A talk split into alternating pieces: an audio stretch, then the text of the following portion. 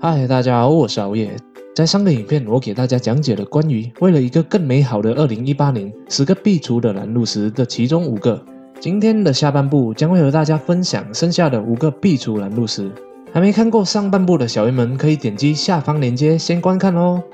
好了，废话不多说，马上就进入第六个拦路石。第六，不良习惯。有很多人做什么事都没有成就，就是因为这个原因。因为一个人大部分的成败都取决于我们的潜意识行为，也就是习惯。比如说，你有个成功和健康的口腔，是因为你有刷牙的习惯。它叫做习惯，是因为你完全不需要思考，就会每天自动自发的去执行某种行为。你早上会去刷牙，晚上睡觉前会去刷牙，每天都会刷牙，所以你才会有一个成功健康的口腔。这里的重点是你必须把需要思考、有意识的行为。转换成不需要思考就会去做的潜意识行为，让你塑造成一种习惯。现在就立一个清单，写下有什么不良的、负面的习惯是必须从你生命中移除的，然后找一个好的习惯来代替它。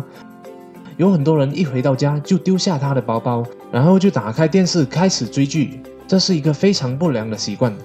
有些人则会选择丢下他的包包，然后去公园跑步，会到泳池去游泳，得到的结果却截然不同。如果你有一个肌肉爆发的朋友，就会发现他们都有着去健身的习惯。假设你想要增加你的财富，问问自己，你有着什么投资的习惯吗？像是研究股市、购买股票，还是研究房产？每个周末都会去看房地产，学习怎样投资房地产吗？新的一年就写下三到五个你觉得是在浪费生命的不良习惯，然后找个好习惯来代替他们，一直到他们变成自动模式为止。可以参考好业解说关于塑造习惯的影片哦。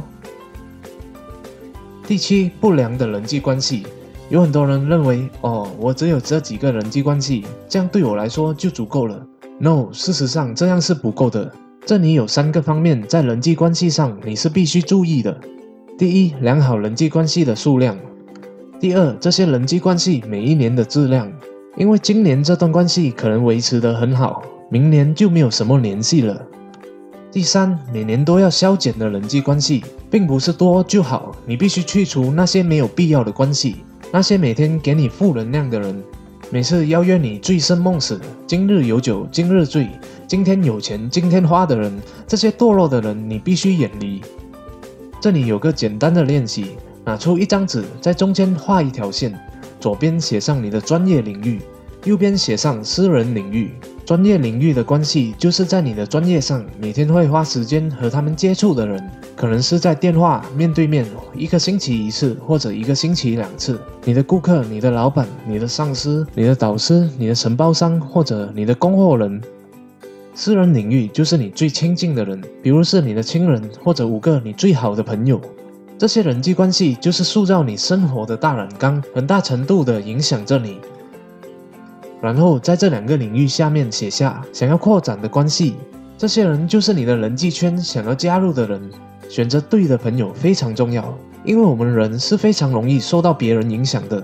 如果你想要有个好身材，就多和常运动的人在一起；如果你想要成为学霸，就常和学霸在一起。这个周末就好好的检视你的朋友圈吧。第八，固定思维。斯坦福大学的 Carol Dweck 提出了人的思维方式分为两种，一种是成长型思维，另一种是固定型思维。在他看来，一个人拥有成长型思维，将乐于接受挑战，并积极的去扩展自己的能力，而这是对未来发展最需要具备的能力。如果我们认为自己的智力和能力是一成不变的，我们的世界、我们的性格就是由一个个智商和能力的测试组成的，这就是固定型思维模式。固定思维的人往往害怕失败，担心自己看起来不那么聪明，比较笨，而拒绝接受挑战，面对困难，由此他们的发展潜力会受到限制。而如果我们认为所有事情都离不开个人努力，在我们的世界里就充满了学习、成长的有趣挑战，我们拥有的就是成长型思维模式。如果我们相信通过自己的努力可以改变智商和能力，相信自己的潜力是未知的，困难和失败只是说明自己进步的挑战，我们对学习就会充满热情。当我们每一次突破自己的舒适区，去学习新知识，迎接新挑战，大脑中的神经元就会形成新的以及强而有力的连接。长久下去，我们就会变得越来越聪明。也就是说，成长型思维不但决定了我们面对困难和挑战的积极态度，还将通过激发更活跃的大脑活动，提高自己的智商。第九，为钱而烦恼。很多人都追求着金钱。他们认为想要赚钱就要为金钱而烦恼，却忽略了一个重要的东西：增加价值。为钱而烦恼只会阻碍你赚更多的钱。只有追求价值，才会让钱自动的找上你。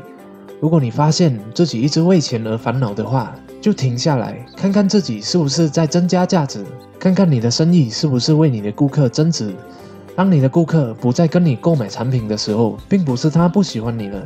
只是你已经不再为他增加价值了，所以要做的就是改变，改变你想要为他增加的价值。比如说，在好业家附近有两个海鲜餐馆 A 和 B，提供同样的餐点、同样的环境、同样的服务。B 餐馆有时候服务还会更好一些，可是好业总是会选择 A 餐馆用餐，因为这里有一个价值是 B 餐馆没有的，那就是室内空调。这就是一个增加价值的例子。所以，跟着市场的需求，不断的给对方提供想要的价值，而不是在为钱而烦恼。如果你是员工的话，就想想有什么是你可以给你的部门或者上司增值的地方；如果你是老板的话，就想想有什么地方是可以为你的团队或者顾客增值的。就这么简单。第十，没有注重在优势上。其实每个人都有着自己的优势，可是很多人却没有专注在发展自己的优势，而是一直想要改善劣势。大量的事实证明，一个人只能从自己的优势，并非劣势获得成功。所以千万不要浪费时间和成本去把铁棒磨成针，更应该注重于自己的强项。